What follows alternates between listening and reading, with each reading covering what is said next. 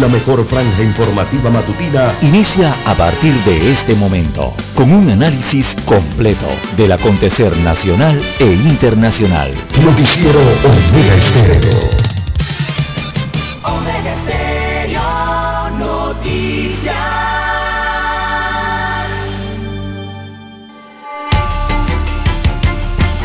Continuación, los titulares, con los hechos que son noticias hoy.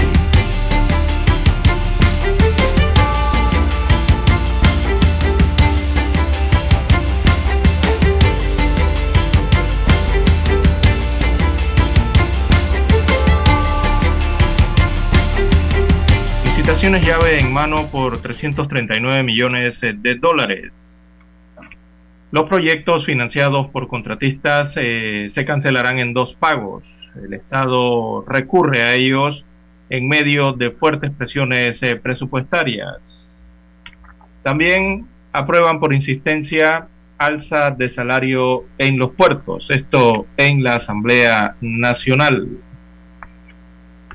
Más títulos eh, para la mañana de hoy. Panamá estudia la efectividad y seguridad de las vacunas. También el presidente de la República traza la ruta para nuevo contrato minero. Iniciarían hoy las negociaciones. Hay explicaciones en cuanto a la liberación de Cosio, y él fue liberado en el año 2020 sin seguir el procedimiento una falla que se ha registrado en el sistema. También tenemos para hoy ley de cannabis, los alcances y vacíos de la reciente ley aprobada en la Asamblea Nacional que autoriza el uso del cannabis eh, o marihuana medicinal en todo el país. También eh, permitirá la siembra y cultivo eh, controlada de esta planta en el país, así como la lo que será la distribución, la comercialización, la importación y la exportación de sustancias y sus derivados. También, amigos oyentes, levantan medidas adoptadas por la pandemia. Ya no será necesario el uso del termómetro a distancia. El pediluvio también eh, es parte de las medidas que se han regulado. También tenemos eh, para hoy, amigos oyentes, denuncian maltratos y discriminación en el Instituto Nacional de, de Salud Mental.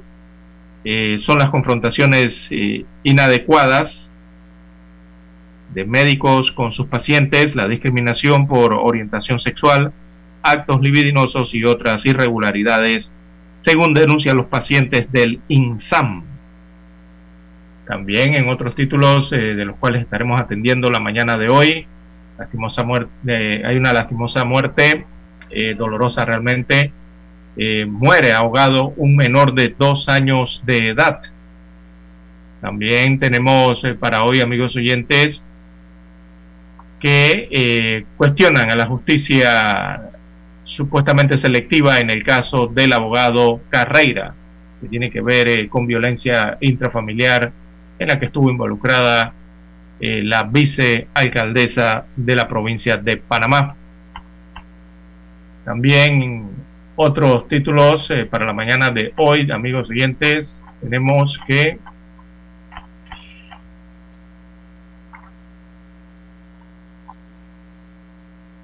...376 hospitalizados... Eh, de ellos 150 están vacunados, según el último informe presentado por las autoridades eh, de salud respecto al COVID-19.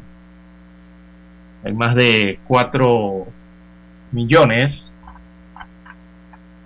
hay más de 4,6 millones de dosis aplicadas. Eso significa que en Panamá hay unos 2.7 millones de personas que están vacunadas contra el COVID-19. También a nivel internacional eh, tenemos para hoy, amigos oyentes, viajeros de Chile y Perú tendrán cuarentena endurecida en Corea del Sur. También suben a, 33 los muertos eh, en un accidente de un autobús que se estrelló, cayó más de 200 metros por un barranco en Perú. Y ya esto constituye el tercer accidente de transporte en menos de cuatro días en este país, que han dejado más de 63 fallecidos.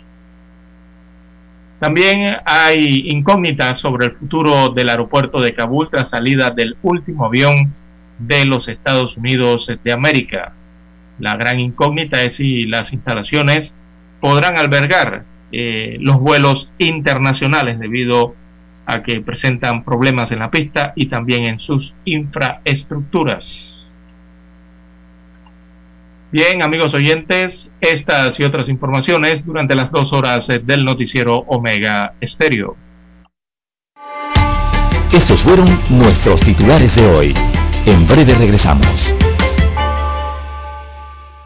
7.30 AM Infoanálisis, con entrevistas y análisis con los personajes que son noticia. La mejor franja informativa matutina está en los 107.3 FM de Omega Estéreo, cadena nacional. Omega Stereo tiene una nueva app. Descárgala en Play Store y App Store totalmente gratis. Escucha Omega Stereo las 24 horas donde estés con nuestra nueva app.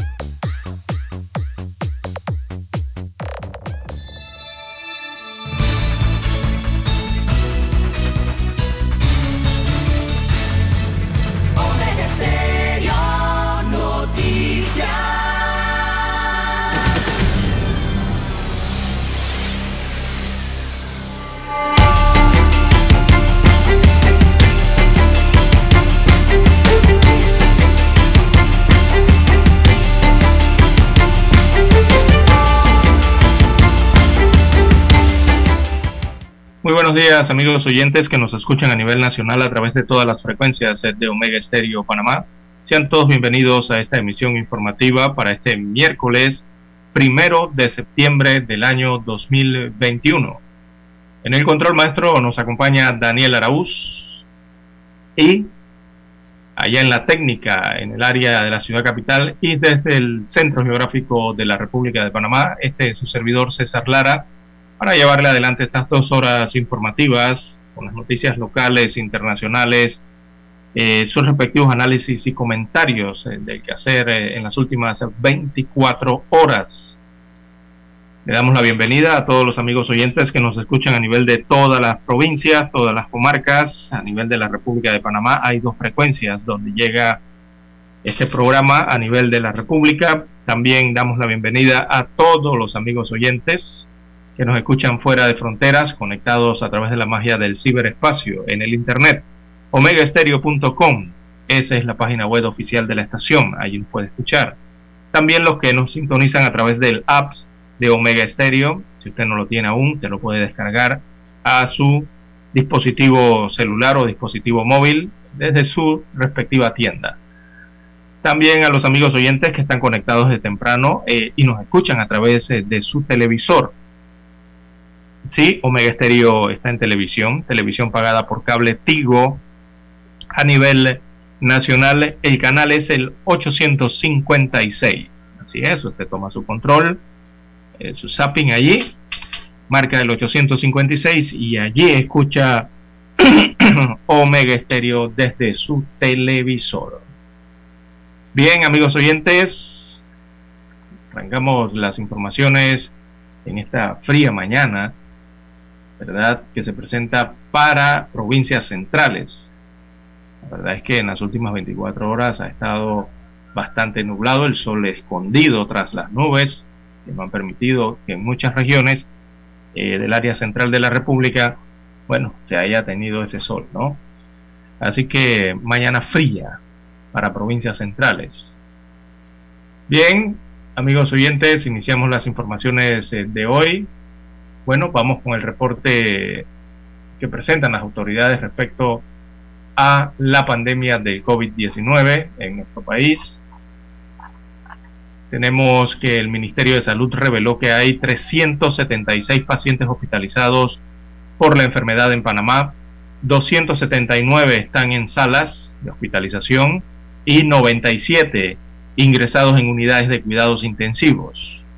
De ese grupo, 150 estaban vacunados, de los cuales 119 permanecen en sala y 31 en unidades de cuidados intensivos. Es la cantidad de los vacunados que están en los hospitales.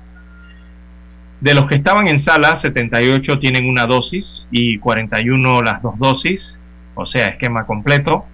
Los de cuidados intensivos, según la estadística, 24 mantenían una dosis eh, de la vacuna anti-COVID y 7 de ellos eh, las dos dosis.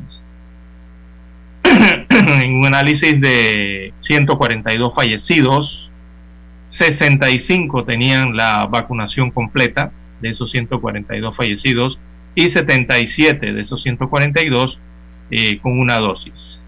El MINSA no dio detalles de qué periodo cubría ese análisis y la totalidad de los decesos en ese lapsus, según el informe entregado ayer. En tanto, eh, a partir del lunes 6 eh, de septiembre, se levantan en la comarca eh, Gunayala y en el distrito de Bocas del Toro todas las medidas restrictivas aplicadas por la pandemia de COVID-19. Eh, entienda bien allí que solamente es para Bocas del Toro y la comarca Gunayala. Allí se van a levantar todas las medidas. Toque de queda, todo lo van a levantar allí. Bien, en Panamá Este, Los Santos y en el distrito de Changuinola, el toque de queda será de medianoche a 4 de la madrugada. Panamá Este, el sector de Panamá Este, eh, la provincia de Los Santos y el distrito de Changuinola en Bocas del Toro, el toque de queda será de 4 de la de 12 medianoche a 4 de la mañana. También ayer hubo 450 casos con positividad de un 4.7%. Eh, se dieron 7 decesos, según el informe que presentan las autoridades eh, de salud. Los contagios acumulados son 457.487 eh, casos confirmados a lo largo de la pandemia y las defunciones totales a lo largo de este periodo de pandemia, bueno, allí acumulan 7.061 defunciones. Son las cifras totales entonces que muestran las autoridades de salud respecto a la pandemia del COVID-19. Igualmente, tras este anuncio de flexión eh, de toque de queda en distritos eh, bien puntuales eh, y se registran 450 nuevos casos. Repetimos, hay diferentes ajustes en las restricciones de movilidad. Los distritos de Tubalá en la comarca Gunayala, el de Bocas del Toro, el distrito de Changuinola en Bocas del Toro, el distrito de Macaracas y Pocrí, en la provincia de Los Santos, en esos específicamente se levanta el toque de queda. Esos no van a tener. Pero el resto de los distritos de esas provincias sí. Eh, el resto de los distritos del país se mantiene la restricción de movilidad de lunes a domingo de 12 medianoche hasta las 4 de la madrugada. Eh, también se explicó que eh, los cambios se realizan tras registrarse Panamá eh, Panamá entra en una zona, entra en una zona de baja incidencia de contagios en la región. Así que dejaron sin efecto también la obligatoriedad de tomar la temperatura corporal a distancia, está con el termómetro en las entradas de los comercios, en las entradas de las instituciones, las escuelas y otros lugares públicos. Así que ya las personas podrán ingresar eh, sin necesidad de hacerse esa muestra o esa toma de temperatura en estos lugares. En esta misma vía, el día de ayer también se aprobó eliminar la obligatoriedad de realizar pruebas COVID-19 para movilizarse dentro del país. Ya esa la habían tomado el día de eh, ayer. Era lo que había generado la polémica, recordemos, por los hisopados eh, de, los de los viajeros y residentes hacia las islas del Pacífico, Taboga, Contadora, estas islas. Bueno, eh, parte entonces de las restricciones que han sido flexibilizadas en la República de Panamá por las autoridades de salud. Tenemos que hacer la pausa y retornamos. Noticiero Omega Estéreo. La mejor franja informativa matutina está en los 107.3 FM de Omega Estéreo. 5.30 AM. Noticiero Omega Estéreo. Presenta los hechos nacionales e internacionales más relevantes del día. 7.30 AM. Infoanálisis. Con entrevistas y análisis con los personajes que son noticia. De 8 y 30 a 9 y 30 de la mañana. Sin rodeos. Con Álvaro Alvarado. De lunes a viernes por Omega Estéreo.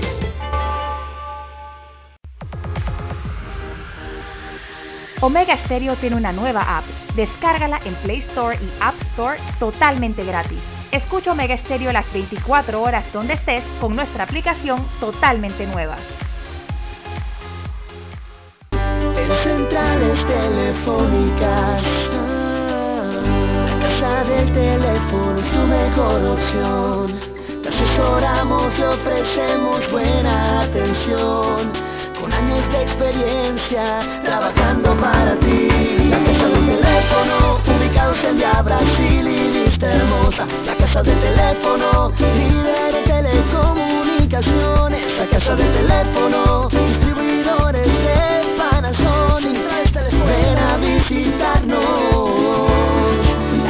del teléfono. 229-0465 lsdtcorp.com Distribuidor autorizado Panasonic.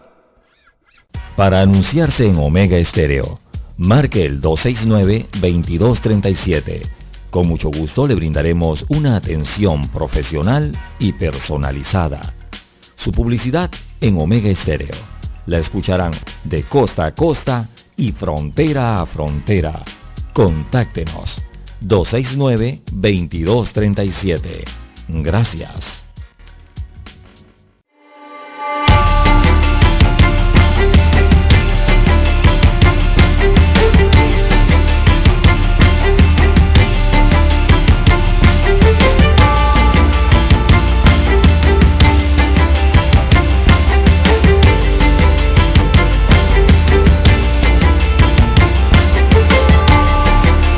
Amigos oyentes, regresamos a la sintonía del noticiero Omega Estéreo, las 5.50 minutos eh, de la mañana en todo el territorio nacional. Bueno, también ayer se entregó el informe que tiene que ver con las vacunaciones a nivel nacional. Eh, del cuadro, los datos que podemos extraer es que, repetimos, Panamá está en una zona de baja incidencia de la enfermedad. Y según este cuadro, eh, en el país hay 2.786.251 personas vacunadas contra eh, la COVID-19. Eso representa un 64% de la población del país que tiene una o dos dosis. Ahora veamos el desglose. De esa cantidad de 2.7 millones de personas vacunadas, hay parcialmente vacunadas 945.879 personas eso representa el 22% de la cifra. Y hay completamente vacunadas, tienen la pauta completa de vacunación, o sea, las dos dosis, 1.840.372 personas. Eso representa el 42%. De, se informa entonces que el total de dosis aplicadas, ya sean primeras o segundas dosis, es de 4.626.623 dosis aplicadas o pinchazos aplicados en todo el país desde que inició el proceso de vacunación en el pasado 20 de enero.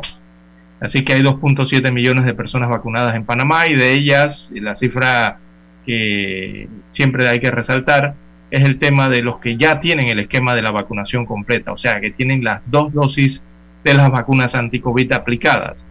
Los que tienen dos dosis de la vacuna aplicada eh, son 1,8 millones de personas en el país. Bien, eso representa el 42% eh, de la población. Bien, amigos oyentes, es la cifra que se tiene entonces en cuanto a la vacunación. Eso ubica a Panamá eh, veamos los mapas eh, internacionales de vacunación. Bueno, Panamá estaría ubicándose entre una novena o décima posición dentro del continente americano en cuanto a la vacunación. estoy refiriendo al porcentaje de vacunación completa en este caso para aclarar, los que ya tienen dos dosis o están completamente vacunados. Bueno, de paso le damos los datos, en Uruguay eh, el 72% de la población uruguaya ya cuenta con dos dosis de vacuna, o sea, tienen el esquema completo. En Chile está en segundo lugar, tiene 70% con ambas dosis recibidas. Canadá tiene 66% de su población con la pauta completa. Estados Unidos 51% de vacunados con ambas dosis. El Salvador, en Centroamérica, eh, ocuparía allí la posición número 5, tiene el 43% de su población, ya cuenta con segundas dosis. está seguido de República Dominicana, en la sexta posición, la isla de Dominicana, eh, allí en la Española, eh, con un esquema completo del 42% de su población. Igual ocurre con Ecuador, en Sudamérica, el 42% de la población, 43 en este caso marca ya, eh, sí, República Dominicana también el, marca 43. Eh, San y Nives y Nevis está de seguido y posteriormente viene Panamá entonces. Panamá eh, que marca un 42% de la población panameña que ya cuenta con ese esquema completo de vacunación. Repito, es decir, las dos dosis, eso vienen siendo unos 1.8 millones de habitantes. Eh, bueno, eso en cuanto a nivel del continente. Si trasladamos esto a nivel planetario, o sea, a nivel de todos los países que están vacunando, eh, Panamá se estaría ubicando entonces en la posición número 50 y esta viene siendo la 51. Sería la posición número 51 eh, de los países con más pobladores vacunados con pauta completa, o sea, las dos dosis. Veamos el mapa a nivel mundial, en todos los continentes, el país que más alto porcentaje de vacunados completos tiene es Malta, en Europa. Tiene 80% de su población con dos dosis. Después a nivel mundial le sigue Islandia con 76%. Los Emiratos Árabes Unidos con 75% de vacunación completa. Singapur con 74%. Portugal con 73%. Después de ellos siguen Uruguay y Dinamarca con 71% las islas Seychelles, eh, San Marino, Qatar y Chile, todos esos países tienen 70% de sus habitantes con los dos pinchazos. Eh, y bueno, habría que seguir bajando ahí hasta llegar a Panamá, que está por acá abajo por con 43%. Bueno, eh, así está entonces ubicado Panamá en cuanto en la vacunación a nivel del continente y a nivel mundial. ¿Verdad? Panamá está en la posición 51, repito, en esquemas de vacunación completa frente al resto de los países. Y en América, eh, comparado con los países americanos, solo en el continente se estaría ubicando en la novena posición. Bueno, así está la vacunación en el mundo eh, respecto a la COVID-19. Bien, eh, amigos oyentes, bueno, en cuanto a las restricciones flexibilizadas el día de ayer, eh, hay que repetir entonces que ya a partir del día de ayer no se utiliza el termómetro. ese es el termómetro eh, sin contacto, ¿verdad? Este que parece una pistolita así y, le mide la temperatura a cierta distancia de usted. Por eso es sin contacto. Eh, se determinó que la toma obligatoria entonces de esa temperatura con este tipo de termómetros para ingresar a los lugares públicos, a los comercios, a las instituciones, a las escuelas, no tiene mayor utilidad, no tiene mayor efectividad. Según los análisis y los estudios que han hecho las autoridades de salud panameña respecto a la utilización de este instrumento como parte de las medidas de protocolo de bioseguridad de eh, que tiene Panamá frente a la COVID-19. Así que como no tiene utilidad, no tiene efectividad, entonces las autoridades ahora han decidido eliminarlo de eh, los protocolos de bioseguridad. Ya no se tomará más la temperatura. Oiga, que eso a veces eh, retrasaba a las personas en los comercios, en las instituciones, tendrían que hacer largas filas allí a esperar a que le tomaran la temperatura. Cuando al final no tenía ninguna utilidad. Ya esto se venía hablando desde hace varios meses, ¿no? De la conveniencia o no de utilizar este tipo de termómetros y otro tipo de pediluvios eh, que también al parecer no tienen ninguna efectividad. Ya los estudios lo han indicado así. Lo que sí se mantiene es el dispensador de gel alcoholado o alcohol. Eso sí se, se mantendrá entonces en las escuelas, instituciones y los comercios al ingresar. Eh, van a pedir a usted que eh, se lave las manos ahí o las enjuague con alcohol o se las limpie con el alcohol que va a tener eh, la instalación. Bien, eso ocurrió entonces el día de ayer en cuanto a la liberación de este tipo de restricciones. Las 5.58 minutos de la mañana en todo el territorio nacional. En más informaciones eh, para la mañana de hoy, amigos oyentes, tenemos una lamentable noticia. Eh, muere, un, muere ahogado un niño, un menor de dos años de edad. Eh, este menor de dos años y ocho meses de edad fue encontrado este martes en horas de la mañana sin vida en una quebrada ubicada en la comunidad de Magüe, esto en el corregimiento de Caldera, en el distrito de Boquete, esto queda en la provincia de Chiriquí. Eh, las fuentes informativas revelaron que los familiares del niño se percatan de su ausencia aproximadamente a las 8 y 30 de la mañana, procedieron a iniciar su búsqueda junto a vecinos, logrando ubicarlo dentro de la quebrada que está cercana a la vivienda, lastimosamente. Una vez ubicado, tratan de reanimar al menor, pero él, él mismo no respondió a las maniobras ya que se encontraba sin signos vitales, por lo que se presume falleció por inmersión, se ahogó. El hecho eh, fue reportado a la Policía Nacional, quienes se trasladaron hasta el lugar de los hechos, confirmando el suceso, eh, notificaron posteriormente a las autoridades judiciales. Así que al lugar se presentó la personería eh, municipal, la personera municipal del distrito de Boquete, quien realizó la diligencia de levantamiento del cadáver y ordenó el traslado a la morgue judicial ubicada en la ciudad de David. Así que habrá una necropsia, evidentemente. Esto se va a realizar en las próximas horas a este, al cuerpo de este menor para conocer las causas eh, eh, científicas del deceso eh, de este niño que lastimosamente muere.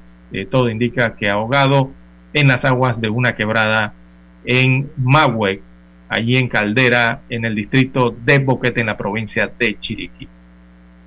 Bien, amigos oyentes, las seis en punto de la mañana, escuchemos las gloriosas notas del himno nacional.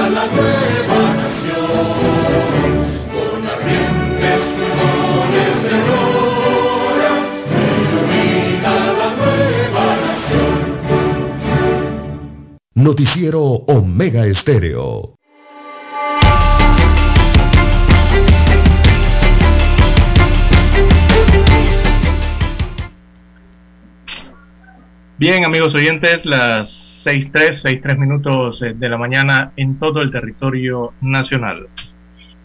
En más informaciones eh, para la mañana de hoy tenemos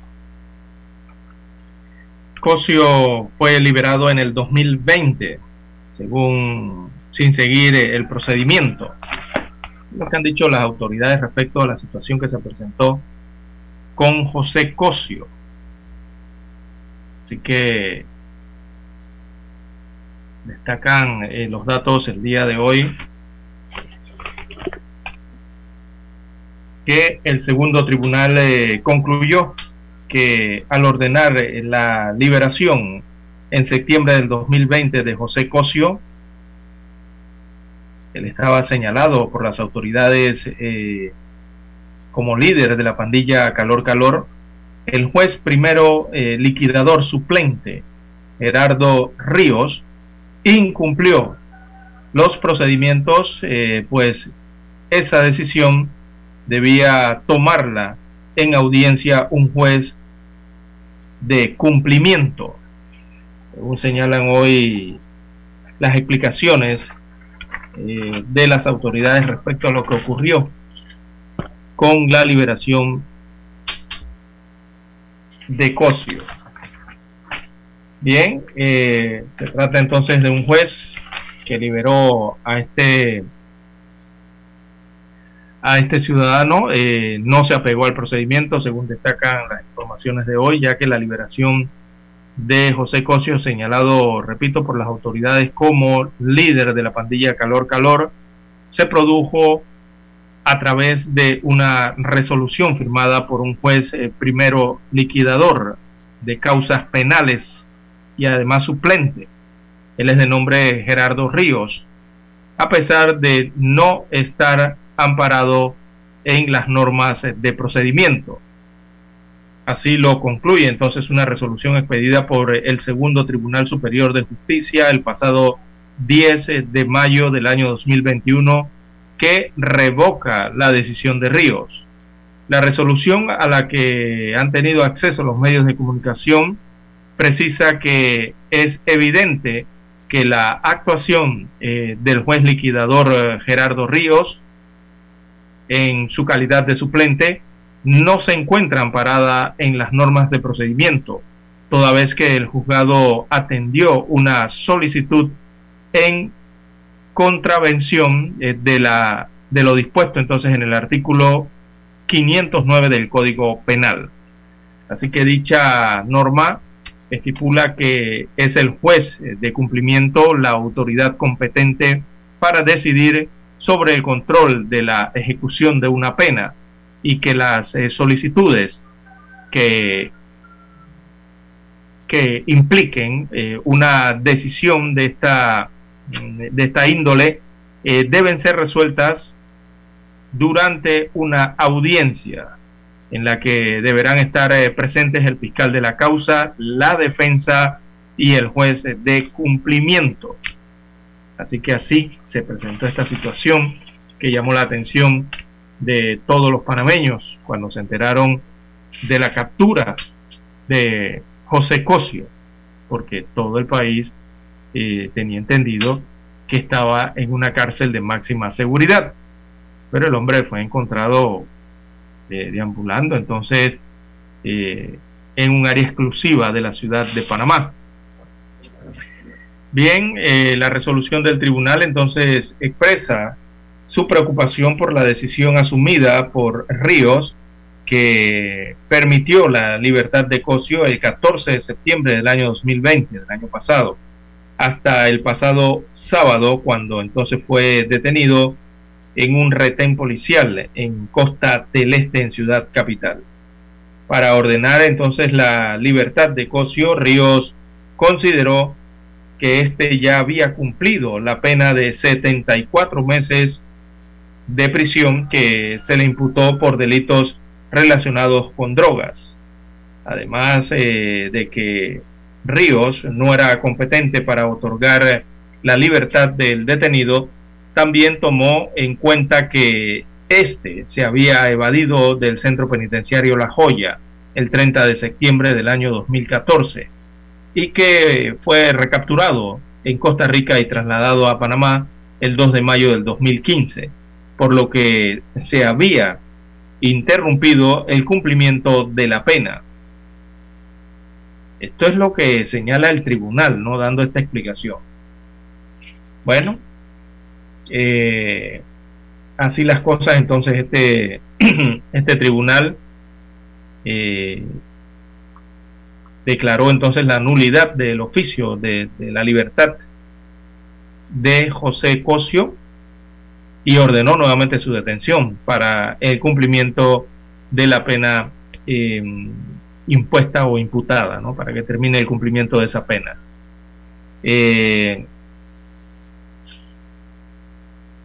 El Ministerio Público, eh, el que advirtió entonces las, irregularidades en la liberación de, del detenido, lo que esto fue lo que motivó entonces la revisión de la actuación del juez eh, suplente Ríos, ya el Ministerio Público entonces advirtió sobre esta irregularidad.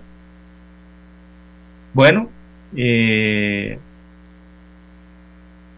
se está investigando entonces si se ha abierto una investigación a, partir de la conducta de este juez Ríos, pero eh, hasta el momento eh, no se ha respondido al respecto si se está abriendo alguna causa ¿no? Eh, disciplinaria o administrativa respecto a la actuación de este juez. Bien, Cosio ya se encuentra entonces en la isla de Cocos, un centro penitenciario de máxima seguridad ubicado en las islas del Pacífico panameño. Las 5, las 6, 10 minutos de la mañana en todo el territorio nacional, hacemos la pausa y retornamos. Somos Omega Estéreo, 40 años siendo la cadena nacional en FM Estéreo, pionera en Panamá.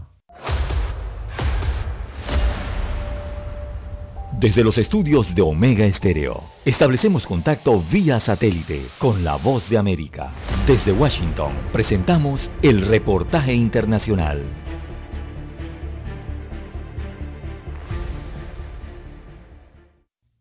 La investigación que realiza una comisión de la Cámara de Representantes de los Estados Unidos sobre los hechos ocurridos en el Capitolio de Washington, D.C. el 6 de enero, cuando se produjo el asalto para impedir el recuento de votos que ratificaría a Joe Biden como el presidente del país y en ese marco solicitó a varias empresas del sector de las telecomunicaciones a que guarden registros de llamadas o información contenida en celulares que pueda estar relacionada con el tema. El listado completo de las investigaciones no fue publicado. Sin embargo, se conoció que el expresidente Donald Trump y sus hijos Donald Jr., Ivanka y Eric, así como algunos aliados republicanos del Congreso, hacen parte de ella. La solicitud formal fue enviada en una carta por el presidente demócrata de la comisión investigadora a 35 empresas a las que se les pidió guardar los registros relacionados con algunas personas que han tenido cuentas activas desde abril de 2020 hasta el 31 de enero de 2021 y se explica a las compañías que no se les exigirá que se entreguen los registros, pero se aclara que la comisión podrá solicitarlos en un futuro. El presidente del panel investigador, el representante demócrata por Mississippi, Benny Thompson, dijo en un comunicado que la comisión selecta busca la preservación de estos registros como parte de su revisión del violento ataque contra el Capitolio y del contexto más amplio de intentos de demorar o interferir con la transición pacífica del poder luego de las elecciones de 2020. La carta fue enviada a empresas como Facebook, Twitter, TikTok, ATT y Verizon, como además de algunas plataformas como Parler, 4chan y de Donald.wim, estas últimas reconocidas por su contenido conservador y de extrema derecha. Asimismo, el representante Thompson aseguró que el panel de investigación centra por ahora sus esfuerzos en recopilar información sobre los orígenes de los disturbios, del que para muchos es uno de los días más trágicos de la nación, y algunos expertos afirman que esta investigación podría tomar varios meses, incluso años, ya que la comisión que es dirigida por demócratas planea hacer entrevistas, audiencias públicas y prepara un exhaustivo informe. Héctor Contreras, Voz de América, Washington. Escucharon vía satélite desde Washington el reportaje internacional.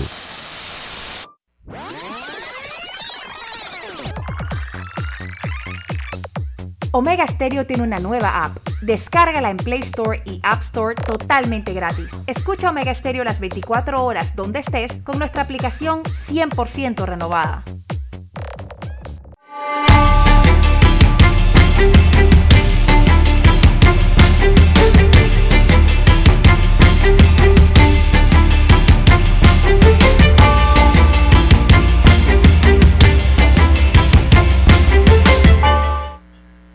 Bien, amigos oyentes, el diario La Prensa titula para hoy licitaciones llave en mano por 339 millones de dólares.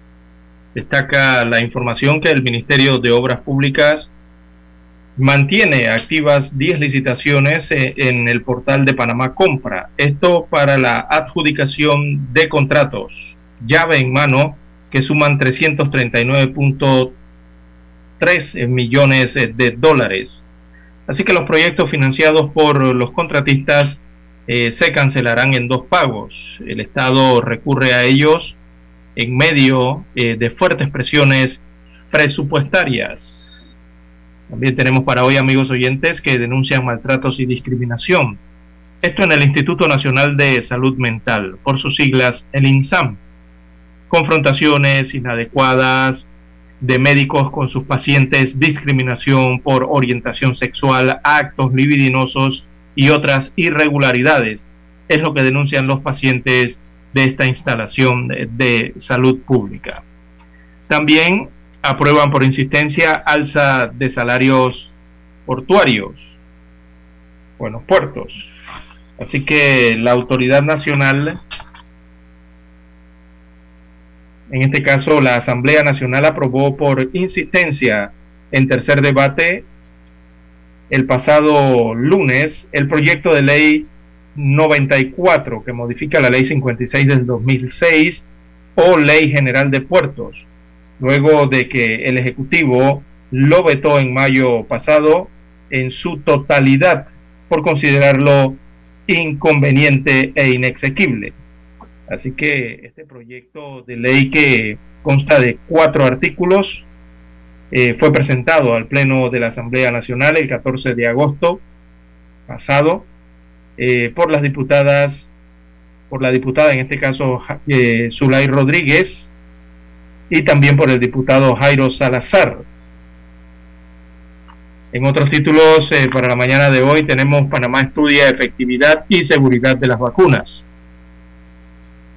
es un tema que tiene que ver con la farmacovigilancia. Así que los científicos panameños adelantaron, adelantan los estudios para obtener datos locales sobre efectividad y seguridad de vacunas anti-COVID. Además, el país eh, negocia con farmacéuticas la relación de otros estudios eh, aquí en la República. También Cortizo traza la ruta para nuevo contrato minero Representantes de el Estado y también de Minera Panamá inician el día de hoy la negociación de un nuevo contrato que regirá como base legal para que la empresa siga extrayendo minerales a cielo abierto. Estos en el distrito de Donoso, en la provincia de Colón. Bueno, el presidente dijo el día de ayer que ello significa que el país tiene que eh, recibir ingresos sustanciales justos por la extracción de sus recursos naturales y que esta extracción se realice con las mejores eh, prácticas, según dijo el presidente refiriéndose al proceso para tratar de alcanzar un contrato. Entonces, eh, enteramente nuevo sería este contrato. En más títulos eh, para la mañana de hoy, Cosio fue liberado en el 2020 sin seguir el procedimiento. Hubo un fallo allí. Destaca el diario La Prensa que el segundo tribunal eh, concluyó que al ordenar la libertad de en septiembre de José Cosio, señalado por las autoridades como líder de la pandilla Calor Calor, el juez primero liquidador suplente Gerardo Ríos incumplió los procedimientos, pues esa decisión debía tomarla eh, en audiencia un juez de cumplimiento y no él. En más títulos del diario la, Prensa tenemos levantan medidas, varias medidas adoptadas por la pandemia, tema de salud pública. Así que debido a la baja incidencia de casos y el avance del plan de vacunación, el Ministerio de Salud dejó sin efecto la toma de temperatura al ingreso de los comercios y otras instalaciones y eliminó la obligatoriedad de realizarse pruebas COVID-19 para movilizarse en el territorio nacional. Así que dijeron que las decisiones buscan eh, facilitar la reactivación económica del país. También para hoy, UNICEF plantea tres claves para facilitar el retorno a las escuelas, eso en el tema de educación. En panorama, eh, ley de cannabis, alcances y vicios.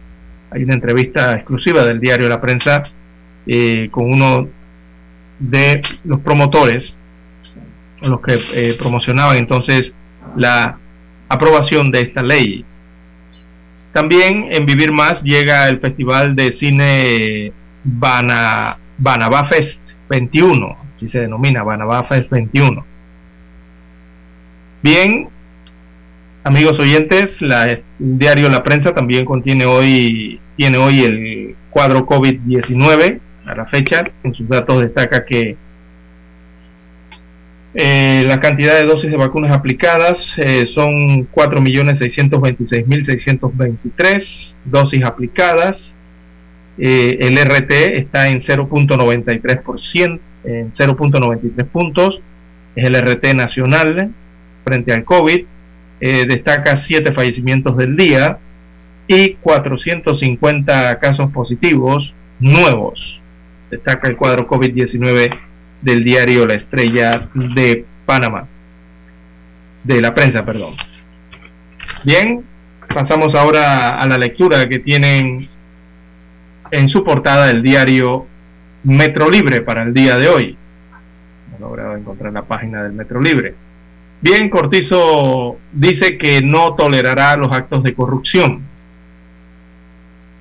durante el acto de presentación del cuarto plan de acción nacional, el, gobierno abierto, de gobierno abierto, el mandatario aseguró que se han presentado las denuncias ante el Ministerio Público y se continuará rindiendo todos los informes. Esto a dos años de gestión administrativa. Dice que no tolerará actos de corrupción el mandatario.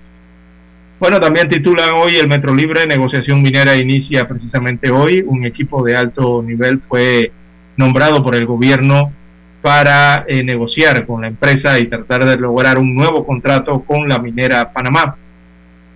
Eh, las autoridades dicen que eh, se presentará al país un informe periódico de los acuerdos que se alcancen.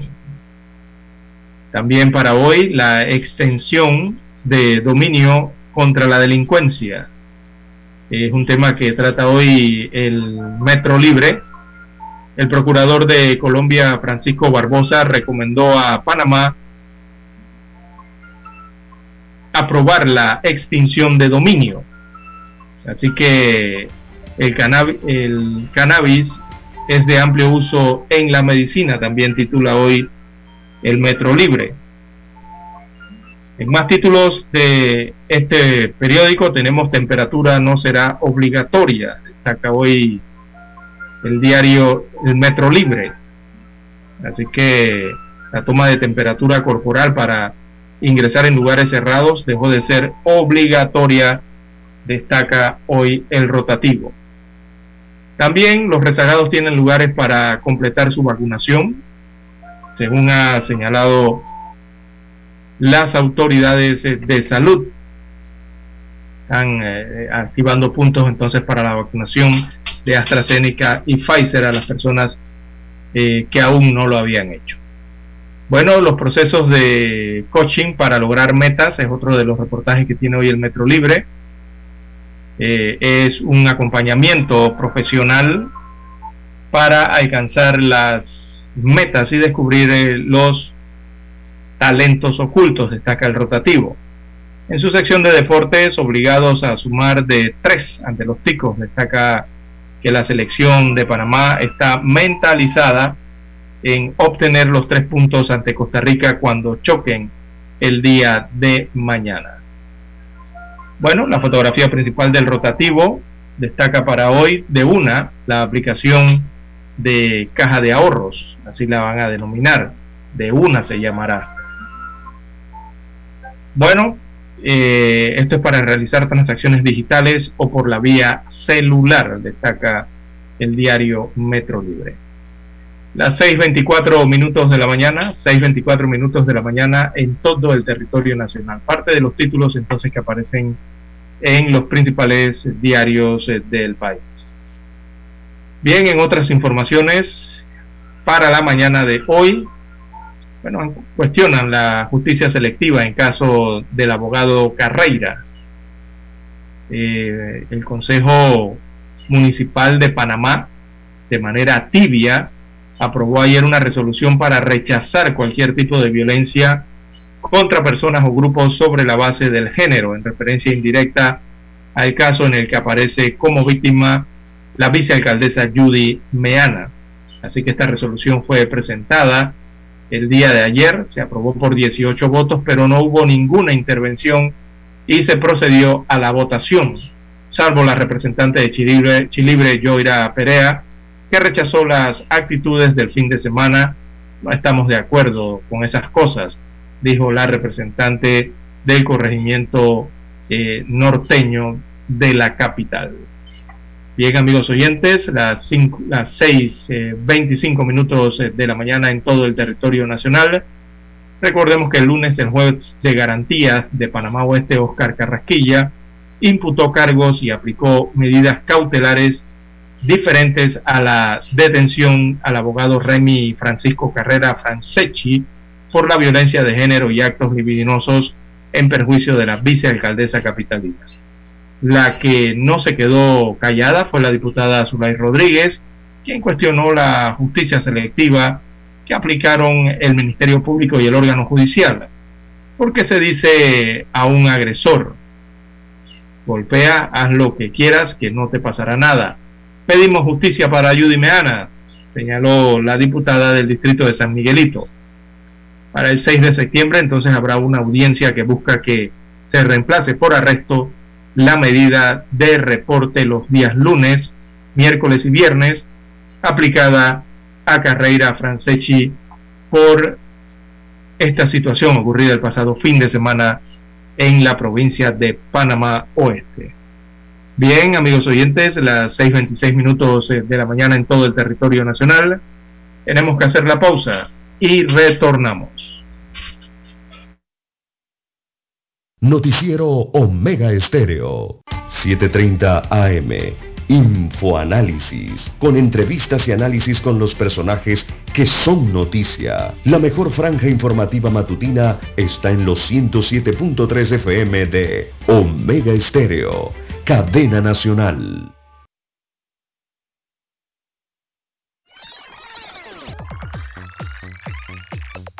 Omega Stereo tiene una nueva app. Descárgala en Play Store y App Store totalmente gratis. Escucha Omega Stereo las 24 horas donde estés con nuestra aplicación 100% renovada. Noticiero Omega Estéreo.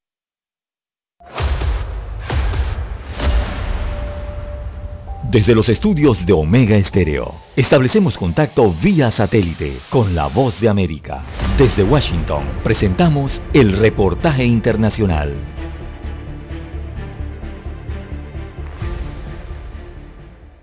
La Iglesia Católica de Nicaragua suspendió las procesiones en el país y las misas presenciales en algunas zonas del interior ante un rebrote de casos del COVID-19 que según las autoridades religiosas ha cobrado la vida de 14 sacerdotes, cuatro de ellos en las últimas tres semanas, mientras el máximo líder de la Iglesia en el país, el cardenal Leopoldo José Brenes, también confirmó que fue contagiado. Sin embargo, el gobierno de Nicaragua ha pasado por encima de las recomendaciones de la Iglesia y ha promovido actividades multitudinarias multitudinarias de carácter religioso, pese a los llamados de la jerarquía católica, y Monseñor Carlos Avilés dijo a La Voz de América que el Estado busca desautorizar a la Iglesia. Y a veces hay otros intereses económicos, e incluso religiosos, de querer desprestigiar a la Iglesia, de querer quitarle a la Iglesia autoridad frente a la gente. Entonces, eso dependerá de las personas. En tanto, la vicepresidenta y primera dama Rosario Murillo respondió molesta a las advertencias realizadas por la Embajada de los Estados Unidos en el país, que resaltó los llamados de protección realizados por medios independientes respecto a la saturación de los hospitales. Han usado la pandemia para aterrorizar y han usado la pandemia para vanagloriarse aquellos que siempre pueden. ¿Por qué? ¿Y qué ha hecho el primer mundo? El Ministerio de Salud no ha confirmado el deceso de los religiosos y desde hace varios meses solamente reporta un fallecido por semana en el país. Sin embargo, el más reciente boletín sanitario registró más de 430 nuevos contagios, una de las cifras oficiales más altas de este año. Daliano Caña, Voz de América, Nicaragua. Escucharon vía satélite desde Washington el reportaje internacional.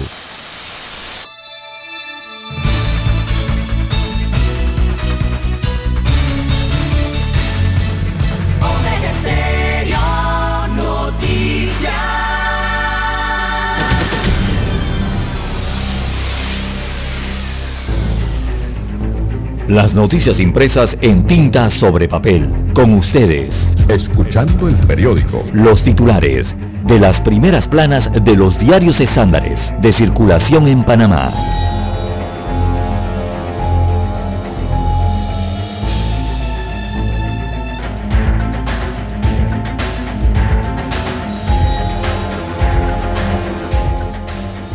Bien, amigos oyentes, el diario La Estrella de Panamá en su versión web titula La mañana de hoy. Combate al narcotráfico busca debilitar las pandillas. Destaca la agencia y la oficina del Departamento de Estado de los Estados Unidos eh, de América. Trabaja con sus pares panameños en un muro virtual que evita el paso de droga por Panamá y a su vez ataque a las pandillas que sirven a los carteles internacionales desde la República de Panamá. En otro de los títulos declaran nulidad de diligencias en caso contra Ramsés Owens. Así que el proceso, eh, en el proceso investigan supuestas irregularidades en las operaciones en la cuenta de la sociedad YAL Offshore Limitada a través de la extinta Casa de Valores Financial Pacific. También Panamá será uno de los países que más crecerá en Latinoamérica según la CEPAL. En su última revisión prevé que el Producto Interno Bruto de América Latina y el Caribe crezca 5.9% para este 2021, liderado por el crecimiento de Guyana, de Panamá, Perú, Chile y República Dominicana. También para hoy los casos eh, de violencia doméstica aumentan un 23%. Las estadísticas demuestran que hubo 1.921 denuncias más entre enero y julio de este año 2021, al compararlo con el mismo periodo del año 2020. Expertos exponen los riesgos de este maltrato. También para hoy, transportistas de Bocas del Toro levantan paro de brazos eh, caídos, esto en las regionales. Destaca el rotativo que archiva un proceso contra Mayer eh, Misrachi. También COVID-19 en Panamá, se flexibilizan los toques de queda. Esto para distritos puntuales. Y informa la estrella también que se registraron 450 nuevos casos. También Panamá deja sin efecto la obligatoriedad de la toma de temperatura corporal destaca una resolución emitida ayer y publicada en Gaceta Oficial. Ministro Pino sobre caso Cosio dice, detrás de ese error tiene que haber algo, dice el ministro de Seguridad respecto a lo ocurrido eh, con un juez que liberó a Cosio. También para hoy, amigos oyentes, eh, tenemos que en los deportes hay un reportaje especial para Jan Windows, un salto de la construcción del atletismo.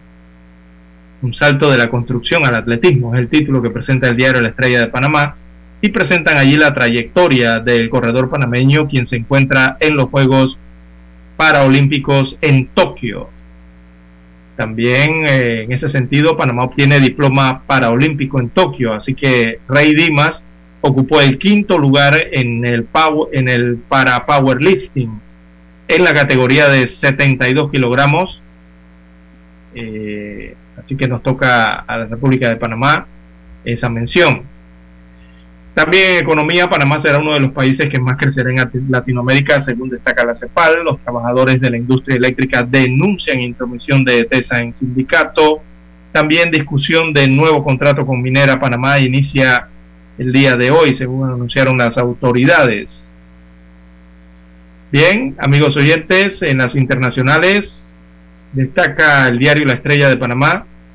Eh, la Unión Europea descarta cuotas para acoger afganos y apuesta porque sigan en la región. También eh, Luisiana desvela mayor destrucción y muerte por Aida en medio de un gran apagón. Y Biden asume la responsabilidad sobre la evacuación de Afganistán que ha evitado otra década de guerra, según dijo el presidente norteamericano. Bien, amigos oyentes, estos son los principales titulares eh, que muestra el diario La Estrella de Panamá para la mañana de hoy y con ella damos por concluida la lectura de los principales titulares de los diarios estándares de circulación nacional. Hasta aquí Escuchando el periódico. Las noticias de primera plana, impresas en tinta sobre papel.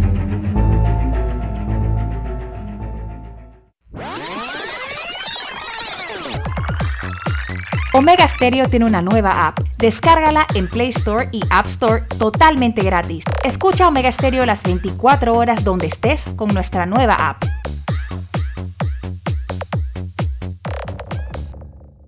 Para anunciarse en Omega Estéreo, marque el 269-2237. Con mucho gusto le brindaremos una atención profesional y personalizada. Su publicidad en Omega Estéreo. La escucharán de costa a costa y frontera a frontera. Contáctenos 269-2237. Gracias. Panamá inicia la cuenta regresiva para la celebración de los 200 años de nuestra independencia de España. La Estrella de Panamá, el diario más antiguo del país y el Ministerio de Cultura preparan la serie de especiales, publicando historia del Bicentenario. Busca el inserto coleccionable cada jueves a partir del 12 de agosto en la Estrella de Panamá. Celebremos unidos nuestro Bicentenario. Omega Estéreo 40 años de innovación. Desde los estudios de Omega Estéreo, establecemos contacto vía satélite con la voz de América. Desde Washington, presentamos el reportaje internacional.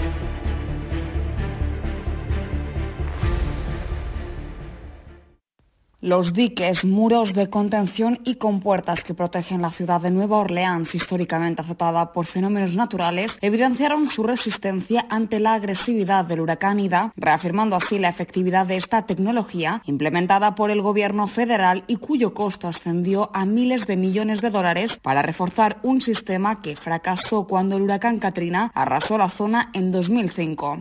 Sin embargo, y pese a las evidentes mejoras en el operativo de protección contra inundaciones, Nueva Orleans no pudo evitar sentir las consecuencias de este destructivo ciclón y muchos de los residentes de La Place, en las afueras de la ciudad, tuvieron que ser rescatados ante la peligrosa crecida de las aguas. Además, gran parte de la ciudad quedó sin electricidad, afectando a millones de personas y miles de residentes también sufrieron interrupciones del servicio de celulares, aunque sin duda la peor parte se vivió más allá de la capital del estado y es que en el sureste de Luisiana las consecuencias fueron devastadoras y hasta dos personas perdieron la vida a causa de las inundaciones. El gobernador del estado, John Bell Edwards, informó acerca de la evolución de las operaciones de rescate. Todavía estamos salvando vidas tanto aquí como haciendo búsquedas para rescates en las viviendas, las carreteras más afectadas, completamente atascadas con escombros, líneas eléctricas caídas, árboles. Estamos haciendo un progreso realmente bueno. Ida, ahora convertida en depresión tropical, continúa avanzando hacia los estados de Tennessee y Ohio, donde podría causar más inundaciones a medida que se dirige hacia el norte durante los próximos días. Washington, D.C. y los estados de Virginia, Maryland, Nueva Jersey, Nueva York y Massachusetts están en alerta ante la llegada de Ida en esta semana, anticipando fuertes tormentas e inundaciones. Judith Martín Rodríguez, Voz de América. Escucharon vía satélite desde Washington el reportaje internacional. Omega Estéreo, 40 años innovando. Es momento de adentrarnos al mar de la información. Este es el resultado de nuestra navegación por las noticias internacionales más importantes en este momento.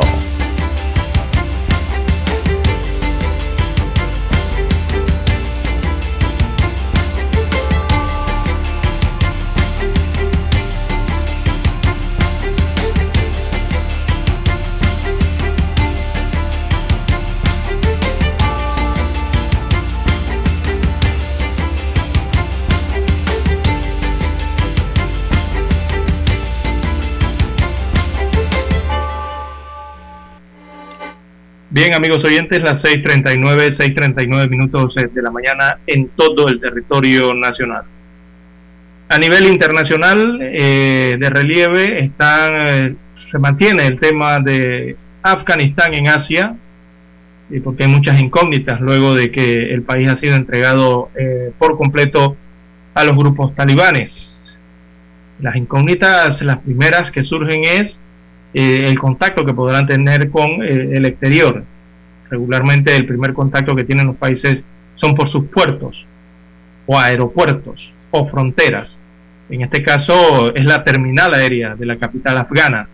Hay incógnitas sobre el futuro de ese aeropuerto de Kabul tras la salida del último avión de los Estados Unidos de América. Recordemos que allí es el centro neurálgico de las operaciones, era donde estaban las operaciones de evacuación en la última quincena Ahora todo eso está bajo el control talibán. Eh, y vienen los cuestionamientos en torno a la gestión que se puede hacer de ese aeropuerto eh, luego de la retirada. Recordemos que con el aeropuerto es que tienen el primer contacto, ¿no? O, pueden tener mayor contacto con otros países o con el exterior, este territorio de Afganistán. Así que eh, todo eso está en manos ya del talibán Allí se registraron, recordemos, varios ataques suicidas y otros ataques con cohete lanzados por eh, el Estado Islámico K eh, recientemente. Y la gran pregunta que se hacen eh, todos los estados del mundo ahora es, o los principales potencias es, la capacidad que tendrá la administración afgana para mantener en operaciones este aeropuerto. Ellos ocuparon el control aéreo, ya lo tienen, eh, y el detalle con esto tiene que ver mucho con la tarea compleja que viene para mantenerlo y para gestionarlo sobre todo. Eh, no es seguro que los talibanes cuenten con personal con suficientes conocimientos para ello. Recordemos que hubo una fuga de, cerebros de Afganistán en medio de esta retirada de la comunidad internacional eh, y hay miles de afganos eh, calificados que emigraron de ese país, se fueron. Así que el aeropuerto está en mal estado, según han dicho las autoridades norteamericanas. Eh, en gran parte de su infraestructura, de las bases están dañadas y destruidas. El edificio, recordemos que este aeropuerto fue saqueado por personas en medio de toda esta situación eh, el, ejército norteamericano mantuvo operativas las pistas, por lo menos para el aterrizaje y el despegue, que era lo que principalmente estaban cuidando, no así el tema que tenía que ver con las operaciones internas ya del aeropuerto. Eh, señalan los expertos que estuvieron allí que Afganistán tendrá que reemplazar la torre de control aérea de ese aeropuerto. Las dos pistas eh, siguen operacionales, pero no están en muy buen estado Y cuando esto le ocurre a un aeropuerto, amigo oyente, lo único que puede ocurrir es que las líneas aéreas, al ver que no hay seguridad y las asociaciones aéreas eh, simplemente no van a ir a ese aeropuerto, no van a aterrizar en ese aeropuerto, principalmente por las medidas de seguridad. Si no mejoran eso, entonces eh, los talibanes evidentemente no podrán mejorar eh, su imagen a nivel internacional, ni su contacto a nivel internacional. con esto de tratar de obtener el reconocimiento o tratar de obtener la legitimidad eh, de los gobiernos de, de, todo el mundo, ¿no? Tienen por lo menos que tener un aeropuerto abierto que funcione, un aeropuerto en donde la seguridad esté garantizada y en el que se puede confiar eh, para poder avanzar en ese contacto ¿no? Eh, internacional. Bueno, es lo que se tiene y esta porque es de suprema importancia porque eh, se espera que todavía se puedan abrir a través de la vía diplomática ahora eh, puentes eh, aéreos, ¿verdad? para los afganos que desean salir del país. Hay que ver si el talibán entonces decide en esas negociaciones, en esos acuerdos, mantenerlo así, porque lo que se ha visto hasta el momento es que mm, pareciera que van a cerrar las fronteras para que ningún afgano más salga del país. Esa es la situación que está ocurriendo en Afganistán. Eh, bien, en otros temas, eh, para la mañana de hoy, bueno, las principales potencias esperan entonces mantener por lo menos algún nivel de contacto con este país. En Sudamérica, acá en el continente americano, eh, ayer se registró otro accidente más en menos de cuatro días. Se han producido accidentes de transporte en Perú. Ayer otro bus cayó por un precipicio en una autopista peruana y allí fallecieron 33 personas en este hecho eh, que se dio en la carretera central que une a Lima con la Sierra Central peruana. Un autobús de de Huanuco, así es la localidad de donde viajaban estas personas, se salió de la autopista y cayó 200 metros. Murieron 33 personas. Lo que llama la atención de esto es que en menos de una semana, en tan solo 4 o 5 días, eh, se han registrado varios accidentes. Este es el tercer accidente de transporte que deja numerosas víctimas en Perú en menos de 4 días. Eh, recordemos que el pasado domingo 14 personas murieron y todavía hay una gran cantidad una cantidad indeterminada que sigue desaparecida tras el choque de dos embarcaciones en el río de la Amazonía peruana, eh, tema que tiene que ver con transporte también. Y dos días antes, otro autobús cayó de un barranco eh, en una ruta andina del sureste, de del sureste de este país. Allí perecieron otras 17 personas más. Así que en total, en estos cuatro días, 63 fallecidos en este tipo de accidentes en este país sudamericano, que aunque sabemos que los accidentes en las carreteras peruanas son frecuentes eh, debido al tema del exceso de velocidad allá en Perú, eh, que se suma al mal estado también de la red vial de las carreteras y la falta de señalización que tienen esas carreteras, algunos que han viajado por estas carreteras lo sabrán, eh, eso provoca muchos accidentes, ¿no? Y se suma el tema del escaso control de las autoridades. Así que ha ocurrido esta tragedia en Perú que en tan pocos días ha enlutecido a muchas familias eh, peruanas, más de 63 en este caso. Eh, también otras notas a nivel eh, internacional, tenemos que la Unión Europea anuncia que ha alcanzado la meta de vacunar contra la COVID-19 al 70% de la población adulta en Europa. Recordemos que ellos allá son alrededor de si mal no recuerdo, son 28 países que conforman esta, Unión Europea y la sumatoria de todos, entonces el 70% de toda esa población adulta en esos 28 países ya tienen eh, el esquema completo. Eh, si bien se cumplió el objetivo entre los países del bloque, las campañas de inmunización eh, no han avanzado en forma equilibrada, según señalan las autoridades de la Unión Europea, habiendo lugares donde solo el 20% de sus habitantes han recibido la pauta completa en algunos países europeos, sobre todo los países que están ubicados hacia el este. Eh, el anuncio que hace la Unión Europea, la estrategia avanza entonces dando sus frutos, eh, señalan poniendo a Europa a la vanguardia de la lucha mundial contra la COVID-19. Pero eso no ha terminado allí, dice que necesitan, que necesitan hacer más respecto a esta pandemia.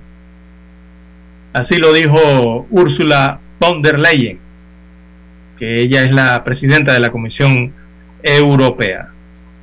Bien, las 6.48, 6.48 minutos eh, de la mañana en todo el territorio nacional. Hacemos una pausa y retornamos con más información.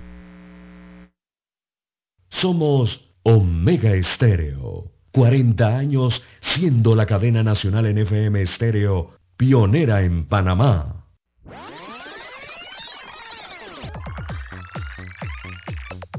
Omega Stereo tiene una nueva app. Descárgala en Play Store y App Store totalmente gratis. Escucha Omega Stereo las 24 horas donde estés con nuestra aplicación 100% renovada.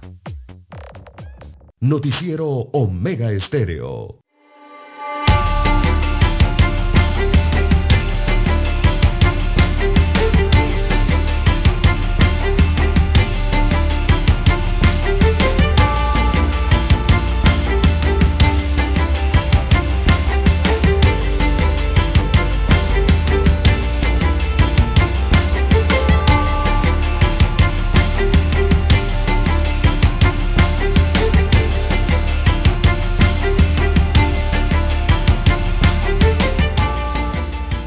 Bien, amigos oyentes, las 6.50, 6.50 minutos eh, de la mañana en todo el territorio nacional. Bueno, frente a los, los frentes internos en los que podría estar enfocándose Joe Biden en los Estados Unidos de América tras el fin de la misión en Afganistán, es algo que se analiza a nivel mundial en medio de las duras críticas eh, que ha recibido por la gestión eh, que realizó los Estados Unidos en el país asiático Ahora el mandatario norteamericano deberá enfocarse en la situación interna de su país, confiado en, revertir la complicada situación actual. Eh, no le fue muy bien a Joe Biden, pero con el retiro estadounidense de Afganistán, el, eh, presidente norteamericano ahora espera relanzar eh, internamente su atribulada presidencia después de todos estos ataques, ¿no?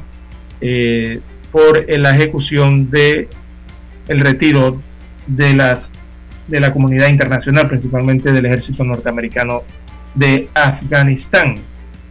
Eh, bueno, la interrogante de cuánto de todo lastimó políticamente a Joe Biden se repite en la Casa Blanca, se repite en el Congreso ahí en los Estados Unidos y en una nación norteamericana que parece estar dividida al respecto. Eh, Los aliados eh, cercanos como Gran Bretaña mm, parecen estar molestos por el abrupto, repliegue de Afganistán y China, eh, bueno, hemos visto cómo se ha estado mofando de la política exterior estadounidense. Esa experiencia eh, se ve ahora empañada, ¿no? algunos republicanos en los Estados Unidos de América, ya en forma interna, exigen un juicio político y renuncias en el gobierno por esa situación que se presentó en Afganistán también eh, los medios de comunicación. Allá los medios de comunicación, eh, muchos que señalan son de derecha, impulsan una imagen de Biden, eh, como incapaz de hacer frente a una crisis. incluso algunos medios generales, generalmente, digamos, más amigables con las administraciones presidenciales, eh, se pusieron duros con el desempeño del presidente en Afganistán. Así que muchos analistas piensan que el desinterés tradicional de los estadounidenses por lo que sucede más allá de sus fronteras evitará consecuencias eh, de largo plazo para Biden. Los norteamericanos están pendientes de otras situaciones internas, no tanto de lo que está pasando fuera eh, de su país. con esto queremos señalar que en general el panorama que se le presenta a Biden, eh, la política exterior eh, no es una gran preocupación ahora mismo dentro de los Estados Unidos. a menos que haya una crisis importante eh, en el momento de las elecciones, que regularmente los norteamericanos prestan atención allí, eh, como una guerra a, punto de comenzar, ¿no? Pero eso no está ocurriendo en este momento en los Estados Unidos,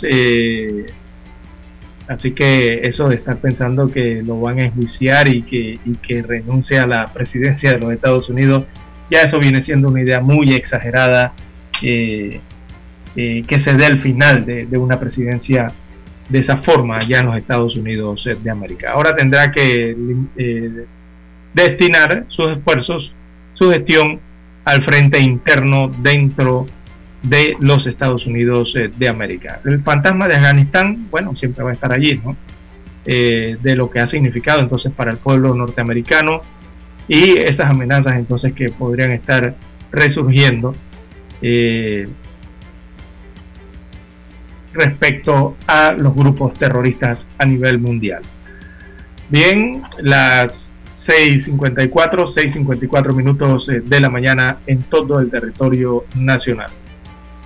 En otras informaciones eh, para la mañana de hoy, amigos oyentes, eh, bueno, ayer fueron arrestados unos menores de edad. En las redes sociales corrió estos videos en los cuales fueron arrestados estos menores de edad que intentaban eh, hurtar en un área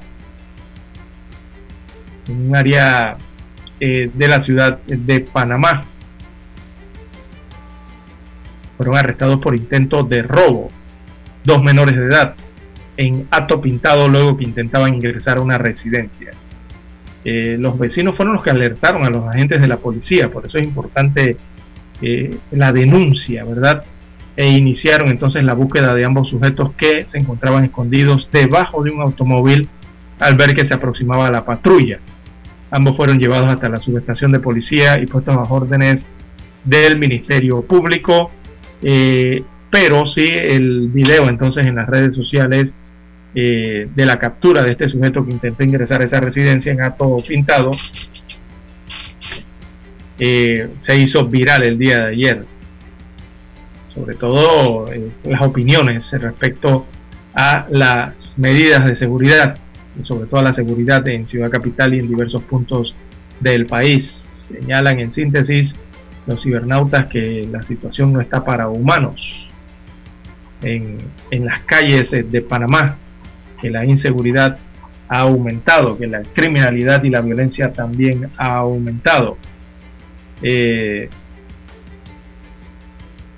Así que nuestro país, lastimosamente, cuando uno busca estadísticas, eh, se tiene que ir a organismos básicamente internacionales a buscar estadísticas de criminalidad y del tema de la seguridad en Panamá. Y eso tiene una razón, amigos oyentes, y es que en Panamá desde hace un año, casi dos años, eh, se suspendió eh, la emisión anual del Sistema Nacional Integrado de Estadísticas Criminales, el CIEC.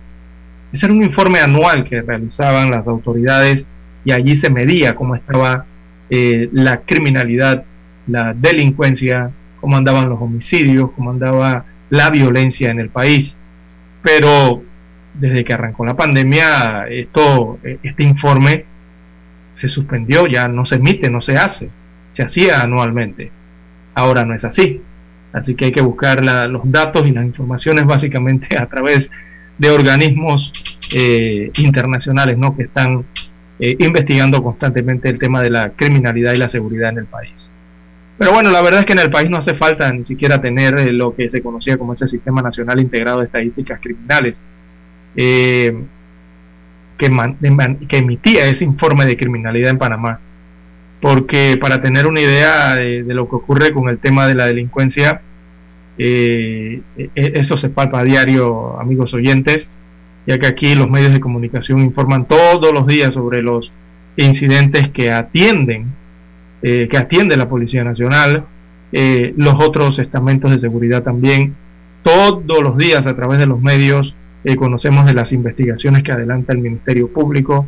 Día a día eh, no alcanzan las páginas de los tabloides que dan seguimiento a la información de, los casos que atienden, por ejemplo, las salas de urgencia en los hospitales así como de los procesos de juzgamiento. Así que con, esa base uno se da cuenta, ¿no? De que hoy día eso se respira en Panamá, se siente, se palpa en las calles, en las comunidades, eh, e, esa percepción, esa opinión de los ciudadanos de que eh, lastimosamente el crimen y la violencia, eh, sumado a la problemática de la corrupción, hasta se hablan de temas de soborno, son, son, son los principales problemas que afectan al ciudadano y de los cuales está preocupado. Y hay que estar preocupado porque realmente cuando se hablan de estas tres cosas, eso evidentemente significa un obstáculo para el desarrollo del país y lastimosamente, hay que decirlo, en los últimos tres años en Panamá se ha registrado un aumento de la criminalidad. De la criminalidad. Aunque ese informe no se emita y no diga el porcentaje, se ha aumentado la, la criminalidad. Eso se palpa, se siente. Se han incrementado las tasas de violencia en general, como lo hemos visto en los últimos meses, los últimos años. La violencia doméstica ya va por más del 23% que ha aumentado con respecto al año anterior. Ya lo publicaban hoy un medio de comunicación social. Y eh, la violencia contra las mujeres especialmente ha aumentado también. Así que todo eso se suma dentro de un todo y la verdad es que las autoridades, eh, sabemos que las autoridades están tratando de hacer su mejor esfuerzo, eh, pero la situación eh, se complica, me parece a mí, y cada vez más. Así que hay que activar planes, hay que activar prevención a través del Estado y también la sociedad en general, la población, ayudar, coadyuvar entonces a las instituciones del Estado para que pueda haber más tranquilidad, más seguridad, más paz en las calles, en las comunidades de nuestro país. Bien, amigos oyentes, ya tenemos la señal vía satélite desde Washington, Estados Unidos de América, con la voz de los Estados Unidos. Adelante, Daniel. Omega Estéreo, cadena nacional. El satélite indica que es momento de nuestra conexión. Desde Washington, vía satélite y para Omega Estéreo Panamá, buenos días, América. Buenos días, América. Vía satélite desde Washington.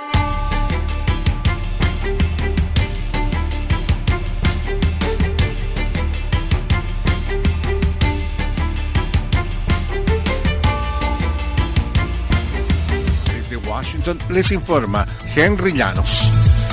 El Departamento de Educación de Florida anunció la retención de salarios de los integrantes de juntas escolares de dos distritos por hacer obligatorio el uso de las mascarillas. Nos informa Alonso Castillo. El comisionado de Educación Richard Corcorán anunció que el Departamento de Educación de Florida ha retenido los salarios de los integrantes de las juntas escolares en los condados Broward y Alachua por haber implementado el uso obligatorio de las mascarillas ya que según el funcionario la decisión viola lo requerido por el Departamento de Salud del Estado. A pesar de la sanción, la integrante de la Junta Escolar de Broward, Deborah Hickson, le dijo a La Voz de América que más del 95% de padres y profesores le solicitaron mantener el mandato. Alonso Castillo, Voz de América, Miami. Más de la mitad de los adultos estadounidenses, el 54%, cree que la decisión de retirar las tropas estadounidenses de Afganistán después de 20 años de guerra fue la correcta, según el Centro de Investigación Pew. Alrededor del 42% de adultos estadounidenses encuestados dijeron que la decisión de retirarse fue incorrecta. La encuesta se realizó del 23 al 29 de agosto antes de que se completara la retirada.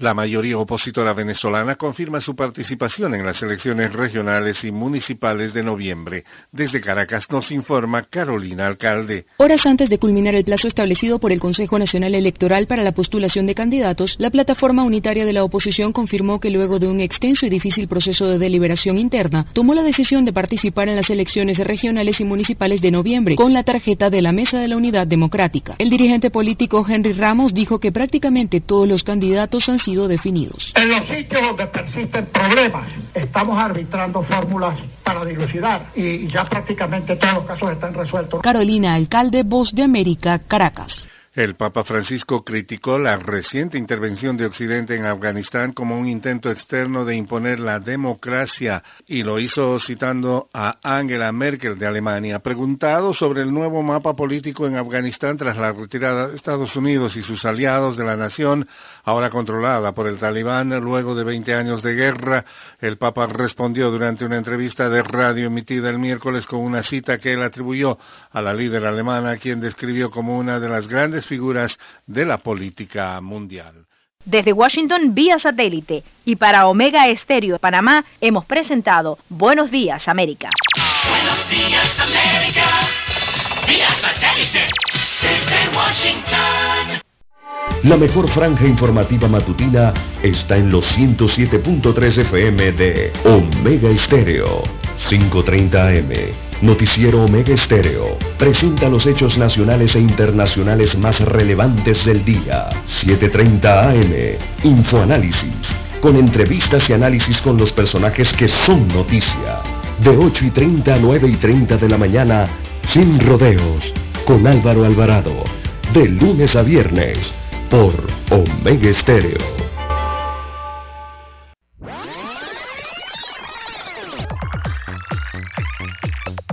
Omega Stereo tiene una nueva app. Descárgala en Play Store y App Store totalmente gratis. Escucha Omega Stereo las 24 horas donde estés con nuestra aplicación 100% renovada.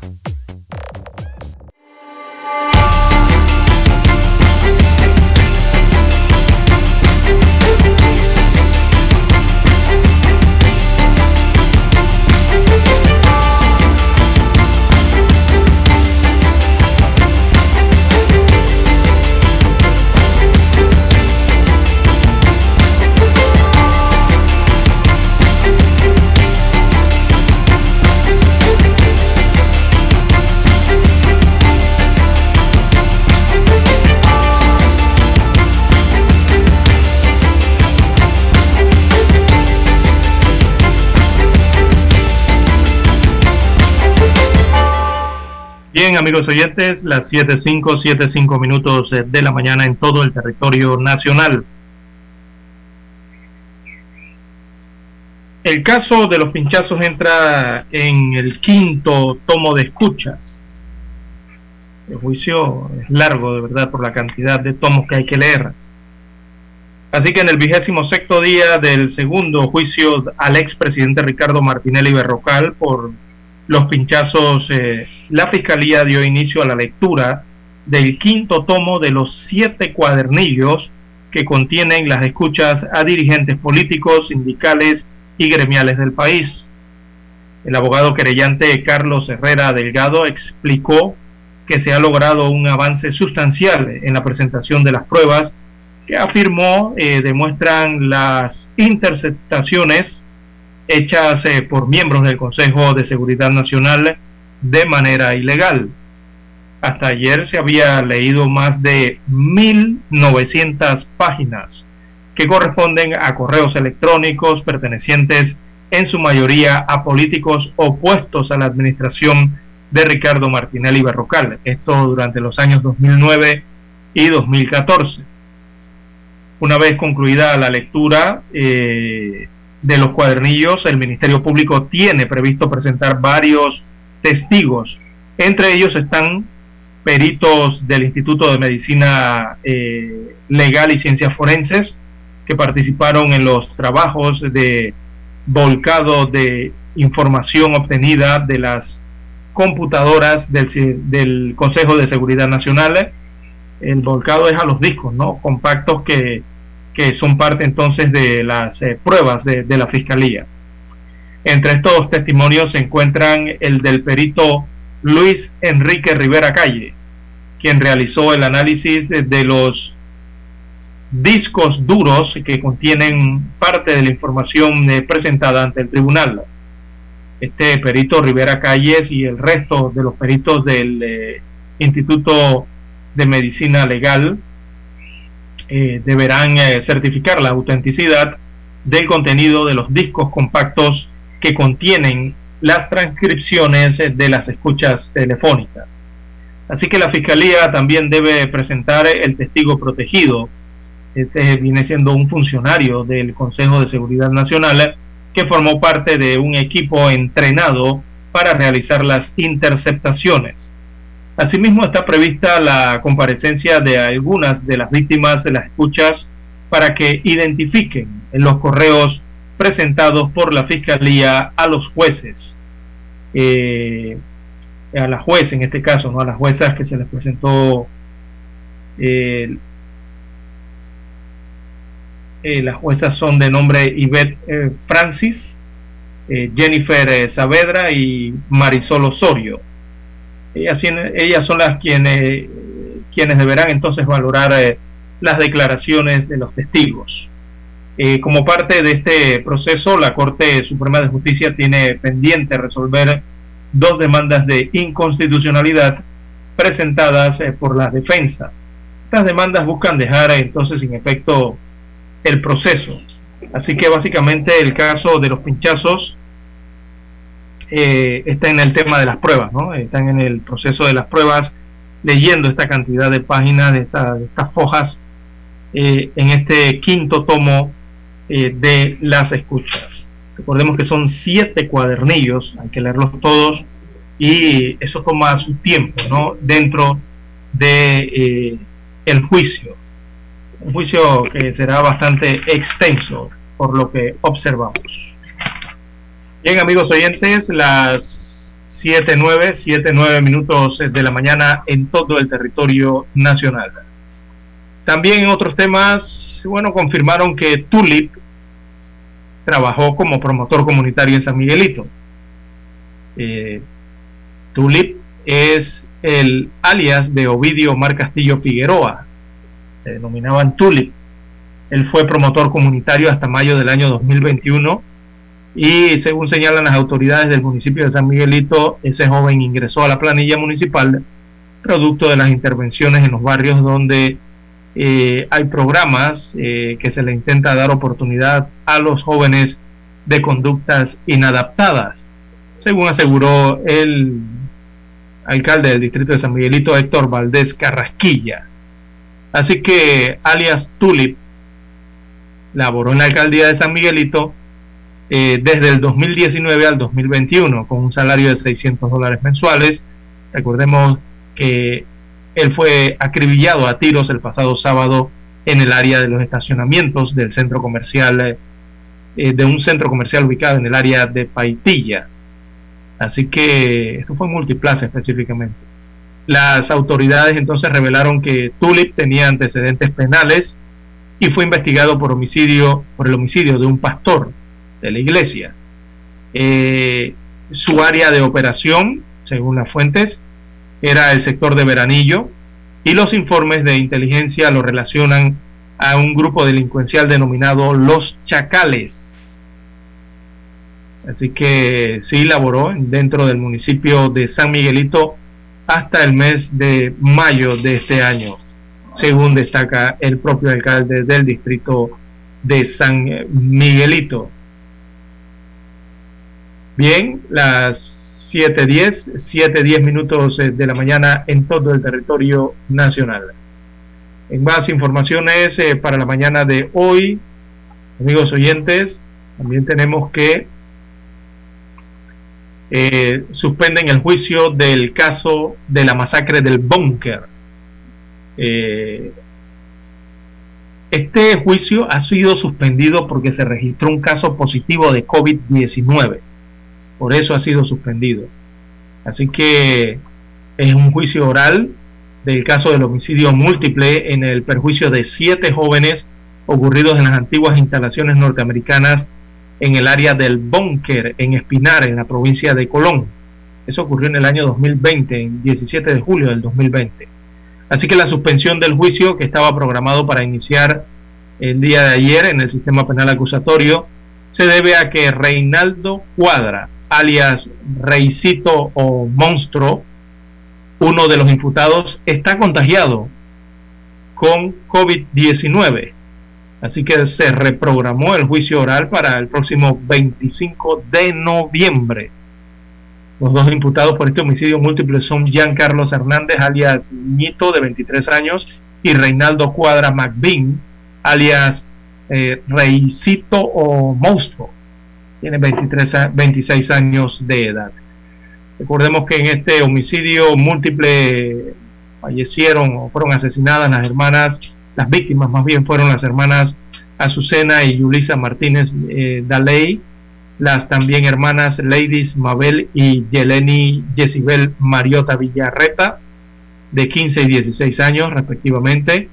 Eh, también Vladimir Garay, de 18 años de edad, Edgardo Jiménez, de 22 años, y Santiago Carvajal, de 17 años de edad. Fueron las víctimas en este homicidio múltiple. Estas fueron las siete personas eh, que lastimosamente perdieron la vida en ese hecho. Las penas que peticiona la Fiscalía de Homicidio y Homicidio y Femicidio eh, de la provincia de Colón son, ellos están peticionando 30 años por homicidio doloso agravado, también 30 años por femicidio agravado, 10 años por robo agravado y 2 años por privación de libertad. Eh, don Daniel, eso totaliza 72 años de cárcel para los acusados. Es lo que está pidiendo la Fiscalía. Todavía tienen que comprobar eso. Así que serían 72 años lo que están solicitando allí. Hay que esperar a que concluya el juicio para eh, determinar cuál será el destino entonces de estos dos imputados. Bien, las 7.14, 7.14 minutos de la mañana en todo el territorio nacional. Hacemos la pausa y retornamos.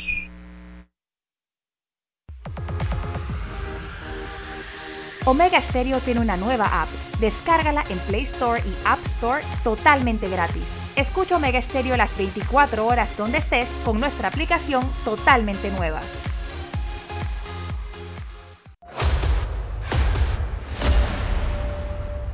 Desde los estudios de Omega Estéreo, establecemos contacto vía satélite con la voz de América. Desde Washington, presentamos el reportaje internacional.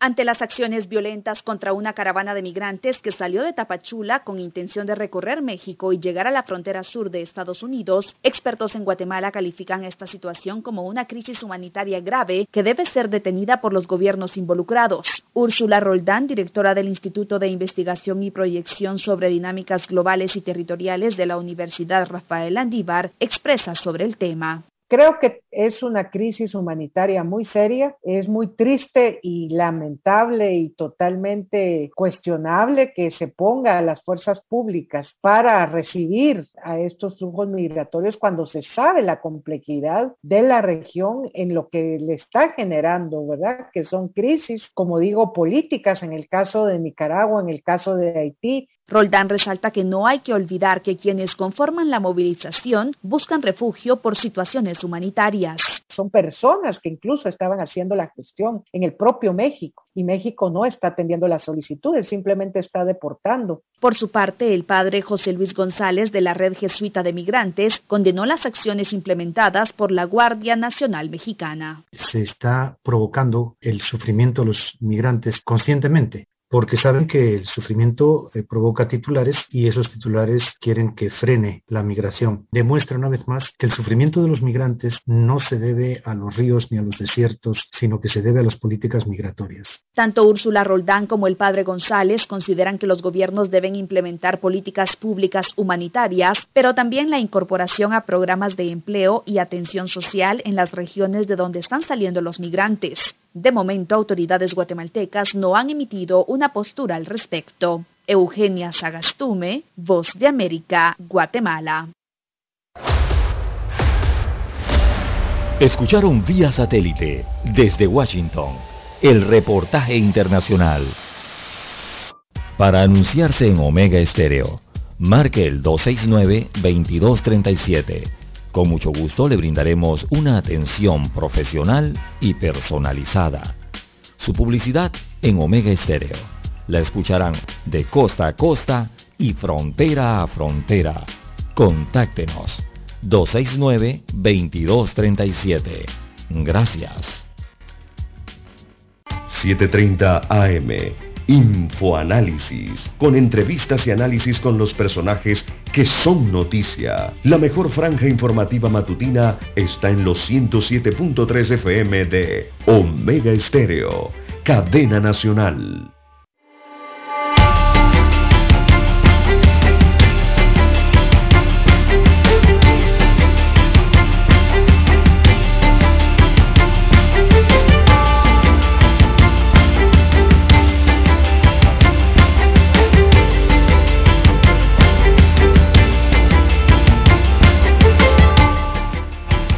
Bien, amigos oyentes, las 7.18, 7.18 minutos de la mañana en todo el territorio nacional.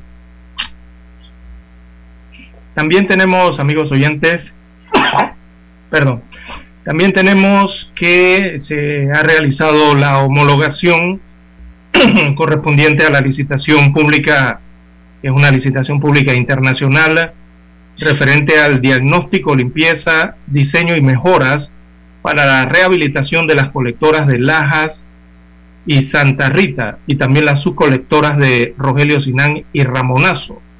Esa es una obra de 22 millones de dólares que va a ser financiada por el Banco Interamericano de Desarrollo a través del programa de saneamiento de Panamá.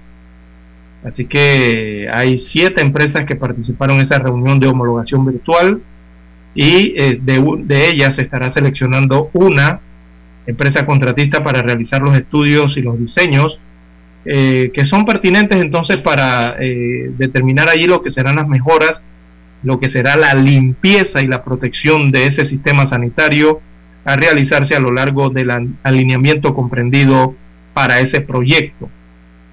Así que la licitación en sí, la recepción de las ofertas de esta licitación se realizará de forma virtual y presencial el 5 de octubre del año 2021. Esta era una reunión de homologación en este caso. Así que la licitación está pactada para el 5 de octubre del 2020, de este año a las 10 de la mañana. Eh, y allí mismo entonces se hará la apertura de los sobres para determinar qué empresa ganará este importante proyecto que tendrá como resultado final eh, conducir adecuadamente para su saneamiento eh, eh, el, tema de las aguas residuales no provenientes de las áreas residenciales y las áreas eh, comerciales ubicadas en los corregimientos de las cumbres, Omar Torrijos, Ernesto Córdoba Campos, Belisario Frías, también está la Rufina Alfaro y Pedregal en los distritos de Panamá y de San Miguelito respectivamente. Y, ese sistema que va, se le va a dar mantenimiento es el que conduce todas estas aguas residuales a la planta de tratamiento, precisamente del mismo nombre de aguas residuales, que está ubicada allí en Juan Díaz. Eso beneficiaría a unos 154 mil panameños, según destaca el programa de saneamiento de Panamá. Así que importante licitación entonces para mantener eh, eh, activo entonces todo este sistema de colectoras y de tuberías eh, que conducen todas estas aguas residuales a la planta de tratamiento para su posterior tratamiento en este caso. Bien, amigos oyentes, las 7.21 minutos de la mañana en todo el territorio nacional. También dentro de los correos que nos llegan hoy, vamos a destacar este que destaca la... Eh, han prorrogado la suspensión provisional de aplicación de multas por placa y licencia vencida. Así que esto toca, eh, toca gran cantidad de ciudadanos, eh, conductores en este caso de vehículos, eh, la Autoridad del Tránsito y Transporte Terrestre informó que todas las licencias de conducir con fecha de expiración en los meses de mayo, junio, julio y agosto del año 2021 tendrán una prórroga en su vigencia hasta el 31 de agosto de este año. Así que igualmente se extendió un mes más la suspensión provisional de la aplicación de la infracción por circular con placa vencida hasta el 31 de agosto del 2021. Eh, precisó que precisan de esta institución que esta medida aplica para los vehículos con placa de circulación cuya fecha de vencimiento corresponde a los meses de mayo, junio y julio de este año. Así que en esa misma línea se extendió hasta el 31 de agosto la suspensión provisional de la aplicación de multas por desacato y por circular con placa vencida en los meses de mayo, junio, julio y agosto. Los que hayan eh, a los que le hayan aplicado multas allí.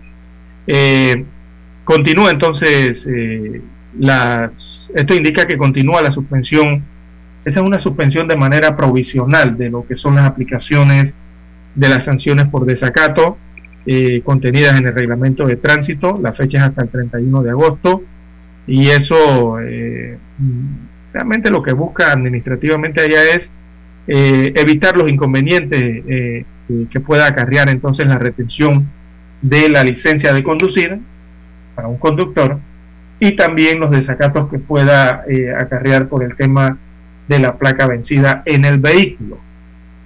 recordemos que eso, según el reglamento de tránsito, es grúa, ¿verdad? cuando usted le retiene la licencia de conducir porque está vencida o los registros del vehículo, sobre todo la matrícula, está vencida, eso es grúa, señores. De una vez va para la grúa. Así que están suspendiendo entonces esos desacatos. Bien, las 7.23, 7.23 minutos de la mañana en todo el territorio nacional. También eh, destaca a nivel local veamos rápidamente, destaca eh, el cierre de un caso. Este caso eh, es el caso en contra de Mayer Mirachi. El caso eh, de Mirachi que motivó entonces que permaneciera unos siete meses en la cárcel La Picota fue cerrado finalmente, según se informan desde las instituciones que llevan este caso. Bueno, ha sido cerrado finalmente este caso contra este ciudadano panameño después de, siete, después de cierto tiempo. Bien, en otras informaciones para la mañana de hoy, amigos oyentes, eh, tenemos que UNICEF plantea tres claves para facilitar el retorno a las escuelas. Se trata del Fondo de las Naciones Unidas para la Infancia. Eh, planteó entonces esta semana tres eh, prioridades esenciales para favorecer el retorno de los niños, las niñas y los jóvenes a las escuelas del país. La primera es desarrollar programas específicos que faciliten el regreso de los niños y jóvenes a las escuelas y les proporcionen el acceso a servicios eh, que les permitan entonces abordar sus necesidades en educación, salud, bienestar psicosocial, entre otras. La otra prioridad, dice la UNICEF, es brindar clases de recuperación que ayuden a los alumnos a ponerse al día con eh, el aprendizaje perdido durante estos meses de pandemia. Y la tercera opción eh, sería ayudar a los educadores de manera que puedan subsanar las pérdidas de aprendizaje e incorporar la tecnología digital a sus clases. Bueno, yo creo que ya esa tecnología con los educadores todo eso está incluido desde hace varios meses. Así que por allí no es. Eh, la UNICEF insta a los gobiernos entonces a centrarse en estas tres prioridades esenciales con el fin de favorecer la recuperación en las escuelas. El Ministerio de Educación de Panamá espera entonces retomar el periodo eh, escolar presencial ya el próximo año, ¿no? Las clases presenciales por ahora eh, hay unos 1.200 estudiantes aproximadamente que imparten clases semipresenciales en los centros educativos eh, del país. Espera entonces que para el próximo año ya la matrícula completa entonces pueda dar lo que es la clase presencial, que es la aspiración eh, que hay en Panamá. Puede ser o semipresencial o presencial, pero la aspiración sería que sea presencial, ¿no? En los diferentes centros educativos a nivel nacional. Sobre todo ahora que el Ministerio de Salud ha declarado una zona de baja incidencia en la República de Panamá. Esperamos que esa incidencia siga bajando aún más y para eso entonces todos los pobladores, los ciudadanos tienen que tener pendientes las medidas de bioseguridad. No porque las estén flexibilizando vayan a imaginarse que ya no hay que aplicar ciertas medidas sí hay que seguir aplicando las medidas, por lo menos las personales, ¿no? Que son con este tema del lavado de manos, eh, eh, mantener esa sana distancia eh, social, el uso de mascarillas y algunas otras entonces que todavía mantiene el Ministerio de Salud.